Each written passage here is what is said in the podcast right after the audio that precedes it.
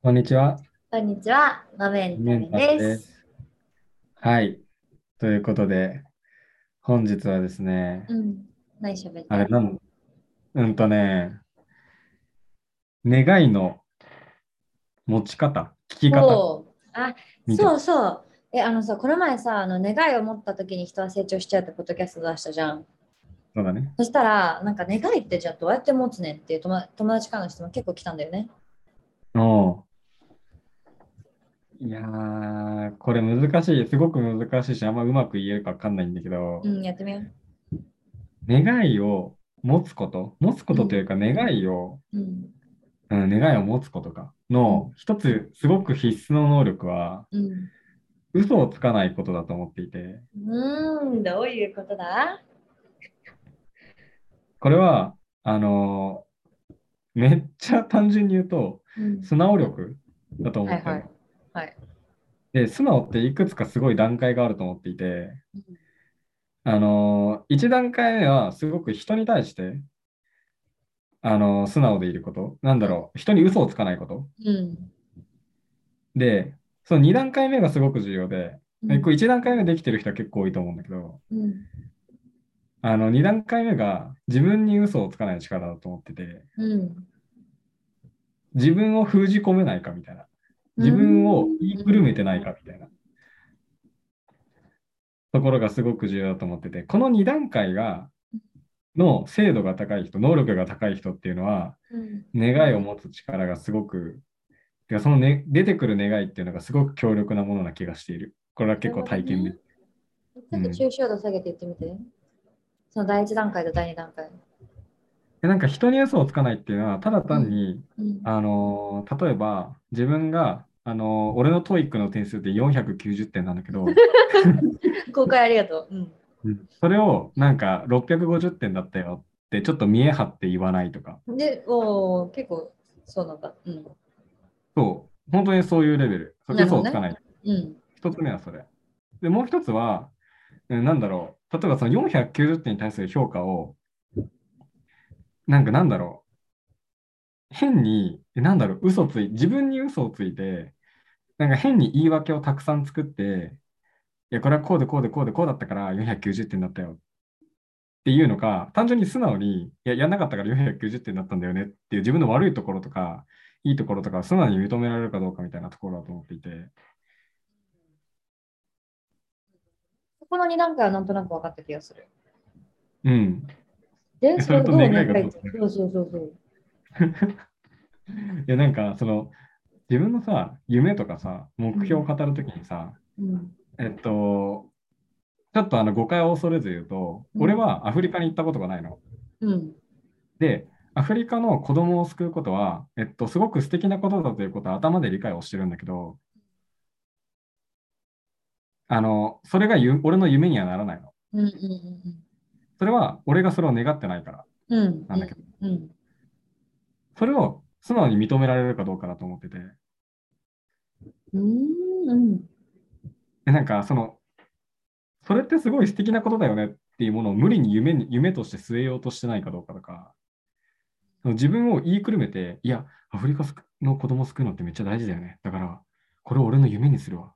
みたいなのって正しいんだけど、あの、すごく自分に嘘をついているというか、自分はそれを願っていないということを無視しているみたいな、いう意味で、自分に素直かどうかっていうのがめっちゃ重要だと思ってるっていう話、めっちゃ極端にああ、なんとなく分かった気がする。なんかリーの理解だと、なんかその、自分に素直じゃない人は、なんかその他者の願いを自分の願いにすり替えるのがすごく上手な人なんだけど、なんかそれってでも、深層心理の願いじゃないから、まあ出す、うん出せる力も深層心理じゃなくて、うんけど一方で自分に素直な人はなかなか願いが見つからないかもしれないけどそれは自分の内側から出てくるのはマックスから見つからないのであってでも見つかったらそれは本当に自分の内側から出てきたものだからもちろん人からの影響を受けるんだけど自分がガチで腹落ちして思ったものだから出てくる力もめっちゃでかいのかな、そういう感じ？すごい、すごいいい表現があった。あの、他者の願いを自分の願いとすり替えるって言ったんだけど、うん他者とか社会とかうんなんか、例えばすごく大きなことをなさなきゃいけないとか、社会の中でこんなインパクトを残さなきゃいけないっていう、うんなんか強力な、その、なんだろう、なんだろう、あんじゃん。一般的に言われてるうん夢ってこういうものだよね、みたいな。うんなんか、歌手だったら、その武道館でライブして、なんか沸かせるのが正解みたいな。うんうんそれが夢だみたいな。で、そういうものではなくて、なんかもっと小さなものすら夢だと捉えられるとか、本当に自分の内側から湧いてるかどうかっていうところを、自分の内側から湧いていって、それを夢だと認められる素直力みたいな。あーなんかさ、声をかき消さない力とも言えない？あ、言える言える。なんか結構さ、デイリーにさ、あ、こういうのしたいなって思うことあるじゃん。うん。けどなんかそれって別になんか全然立派じゃないし、かっこよくないし、うんなんかその夢っていう夢じゃないけど、なんかそういうのを書き消さずに、あ、自分こういうことしたいんだなって一個認めてあげられる人ってすごく素直だし、なんかそういうところから何かが始まるんだろうなとも思うんだよね。う。うんん。ああ、なるほどね。すごくそういうことが言いたかった。なんか、うん就活とかやってると、うん。なんか社会の日本の産業構造とか、おうなんか、そういう別にそれもいいと思うんだけど、それを本当に願ってるんだったらね。うん。なんだけど、そのなんか、本当に願ってることを夢に据えないと、どんどん多分苦しくなるのは自分だから、本当に願っていないっていうことに気づいちゃった時とか、うん。そこに対してエネルギーが湧いてないから、行動するにもなかなか前向きになれないとか、で、あれ、俺夢あるのに、そこに迎えてない自分って何なんだろうって、どんどん自己嫌悪あーあー、すごいわかる。なんか、なんか、なんか、夢だって信じて、夢を据えるじゃん。無理やり夢を持つことが大事であるっていうことがあるから、今、この世の中に。だから据えるんだけど、だから夢だと思ってるんだけど、でもなんか力出ないし、なんか頑張れないし、なんか前に進まないわけ。でそうすると人間はなんか、あれなんか俺って全然努力できないとか、私ってなんかせっかく夢持ってるのに、全然前に進めない、めっちゃレイジーな人だわみたいな感じで自,、うん自自意識自、自己認識ができちゃって、そこからめっちゃ、俺ってダメだみたいな。私ってできで努力できない人だみたいな、そういうそっちに行っちゃって、それめっちゃ悲しいなって思う。うん。そうなんですよ。だからそこに必要なのが、その自分に対する素直力だと思ってて、うん、なるほどね。あ、つながりました。で、それを一つ測る指標、指標じゃなくて、なんかあの俺が、あ、すごい自分に素直になったなって思った時があって、うん。それが、あの、ミュージックのメンバーに行ったことあるんだけど、あの、神社でお願いをするとき、ああ、またいいとしたよね。そう。で、これなんでかっていうと、あの、神様に嘘つけないじゃん。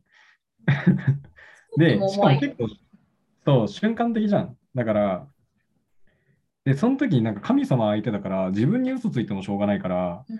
なんかもう本当に素直に、なんだろう、誰かの幸福願ったりとか、あわかんないけど、内容はわかんないけど、今年こんな風なに過ごしたいなとかこんな笑顔でいたいなとか、なんかそんなもんだと思うんだけど、なんかそういう願いっていうのが、めちゃくちゃ素直なんじゃないか。その瞬間って本当にみんな素直なんだ。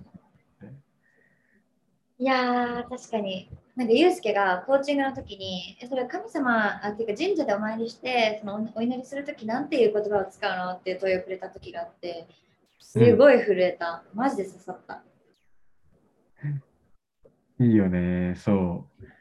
だそんぐらいの純粋度で生きていたら、その人の願いとかの純度ってすごく高いんじゃないかな。で、その連続が、なんかいつかもしかしたら、もっと多くの誰かの幸せを願うことだったりするのかな、につながっていくのかなって、なんとなく思っていた。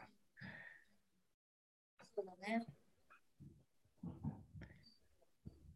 なくていいんだよって、まず自分に言えるってところがファーストステップかもしれないね。うん。そうね。なんか願いを持つってどうやるのっていう問いに答えてるのかわからないけど、確かに。その自分に対する純粋度、素直さみたいなものをあの身につけていく、そういうふうに生きていくっていうことは、一つそこに向かっていく手段なんじゃないかなというお話でした。素晴らしい。素晴らしいまとめだった。よし。いい感じですか？はい。はい。ということで、本日はこんな感じでお疲れ様です。ありがとう。バイバイ。